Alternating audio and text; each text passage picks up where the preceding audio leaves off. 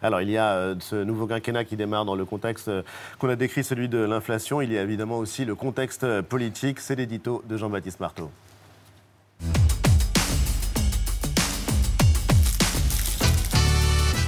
Nouveau quinquennat, Jean-Baptiste, et il commence à peine. Et tu voulais revenir ce soir sur le risque de ce qu'on appelle le troisième tour troisième tour social. Oui, alors c'est une menace qui a été évoquée bien avant le premier tour. D'abord, effectivement, par l'extrême gauche trotskiste, que ce soit pour quel que soit le résultat des urnes, ben, il faudra descendre dans la rue pour défendre et gagner nos combats, dit notamment Nathalie Arthaud. Rien de nouveau jusque-là, c'était devenu l'engagement depuis maintenant des décennies de lutte ouvrière, par exemple, pour euh, participer aux élections démocratiques comme ils le font, mais également combattre ensuite la démocratie. C'est un peu leur objectif ensuite. Bon, ce qui est nouveau quand même, c'est Ali, c'est que plusieurs partis de gauche et des syndicats même utilisent maintenant cette menace de troisième tour social. Alors c'est une expression, troisième tour social, euh, qui n'est pas neuve, mais on l'entend différemment selon les bord où on tout dépend effectivement de la définition qu'on met derrière cette expression. S'il s'agit d'aller dans la rue s'opposer pour telle et telle réforme proposée par le gouvernement élu, évidemment aucun problème. C'est un droit fondamental des citoyens qu'il faut préserver, même qu'il faut protéger. Mais s'il s'agit d'aller contester dans la rue le résultat des urnes,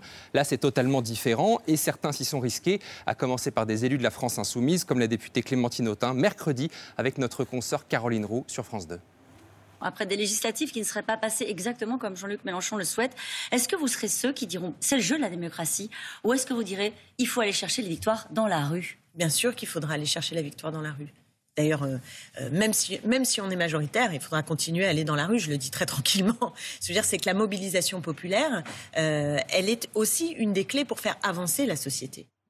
Si ça ne se passe pas comme prévu, il faudra aller chercher la victoire dans la rue, dit-elle. Ajoutez à ça euh, François Ruffin, lui aussi député LFI, qui traite Emmanuel Macron, je cite, de bâtard de François Hollande. C'était sur France Inter cette semaine. Ça donne quand même un sentiment un peu antidémocratique, voire même séditieux, diraient certains. Et ce message, eh bien, ils étaient plusieurs dizaines à l'avoir clairement entendu et l'avoir en tête dimanche dernier, au soir du second tour de l'élection présidentielle. C'était ici notamment sur des images tournées place de la République à Paris. Et il y a ces manifestants qui euh, mettent en doute la légitimité donc d'Emmanuel Macron, le plus mal élu des présidents de la Ve République, a dit euh, Jean-Luc Mélenchon. Oui, relativiser l'élection, la réélection du président de la République en référence au fort taux d'abstention, c'est un jeu, je trouve, assez euh, dangereux. Dans ces cas-là, on pourrait aussi euh, relativiser l'élection de Jean-Luc Mélenchon comme député des Bouches-du-Rhône en 2017, avec, élu avec moins de 20% des inscrits dans sa circonscription au second tour. Est-il pour autant illégitime? Non, bien évidemment, il a été élu démocratiquement. Le leader de la France Insoumise a d'ailleurs édulcoré ses propos depuis dimanche dernier. Ce matin, dans Libération, il propose de construire, je cite, une alternative positive à l'occasion des élections législatives. C'est évidemment très très différent et tout à fait normal pour un opposant politique que de chercher à battre son adversaire dans les urnes et non d'une autre manière. Alors, il y a les législatives qui euh, approchent et il y a aussi évidemment la crainte d'un mouvement type Gilet jaune une euh, possibilité qui est prise en tout cas au sérieux par, euh, par l'exécutif. Oui, très au sérieux. Et c'est pour ça d'ailleurs qu'Emmanuel Macron a évoqué à plusieurs reprises un changement de méthode, un changement d'attitude, davantage d'écoute.